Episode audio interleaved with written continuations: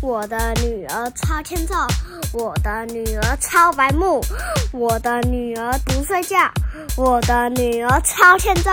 我就是一个欠揍人，我超级无敌白目。妈咪骂我一直骂，我骂到我都超会打。哒了哒了哒了，拜拜。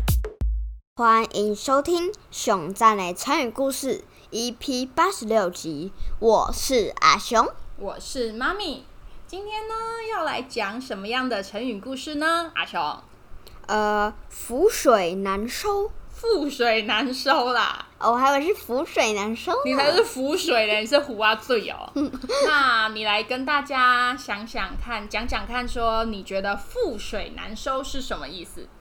覆水难收应该就是覆，应该就是淹水吧？淹水，然后就像之前那样，那个什么，什么？就是不是我们某个县市就是淹水，嗯，我忘记是哪里淹水了，嗯，然后就是很难很很难把水收集回去。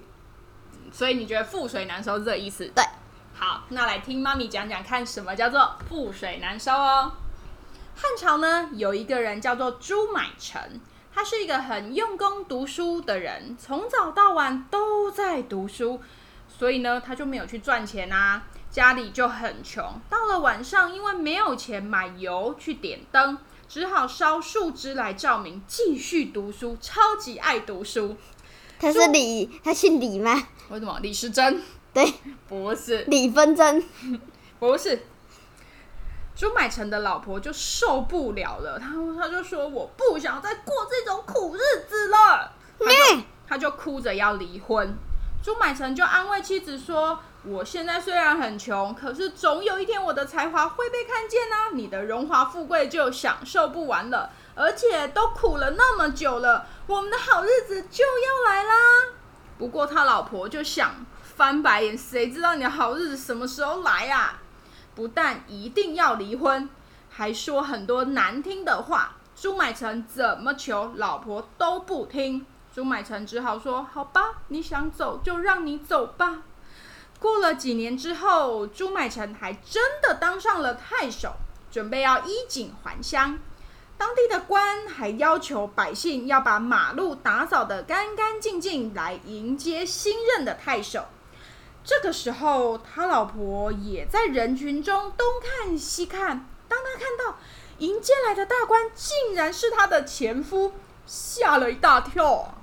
马上说：“我要跟你复合，我要跟你复合。”哼朱买臣呢，他就叫手下端来一盆水，泼在了地上，对他的前妻说：“我们的关系就像这泼在地上的水，再也收不回来了。”这个故事告诉我们什么呢？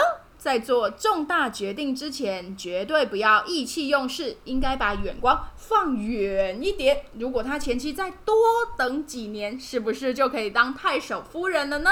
对，要考虑多种的方案，才能选到一个对最自己有利的方案、哦。什么是对最自己？我讲什么？你说对最自己有利的方案？对不起，撇嘴，才能选到对自己最有利的方案。不然，一旦做了决定，就只能后悔莫及，覆水难收了，对不对？嗯那你来跟大家说什么是覆水难收哦？就是，呃，他就是说一切都已经成了定局，不能反悔更改了。嗯，没错，它也可以用在既定的事实没办法改变。覆水难收呢，多会用在情侣分手啊，或是夫妻离婚这个上面做使用。好，阿兄，那你就用覆水难收来造个句吧。好，小花一心想跟他分手，却已经覆水难收，你就不要再说了。应该不是却覆水难收吧？应该要用已经吧，对吧？小花一心想要跟他分手，已经覆水难收，你就不要再说了。应该是这样吧？应该不会是用却吧？对吧？是吧？好，那妈咪也用覆水难收造个句哦。事情已经都这样了，覆水难收，你就不要再难过了。那最后，妈咪来分享跟覆水难收相似的成语有什么？有木已成舟，米已成炊。我知道我，我知道相似的还有一个什么破镜重圆。破镜重圆是相反啦。我我我说相反的啊，你刚刚说相似哎、哦，你是在睡哦觉哦。可羞可羞。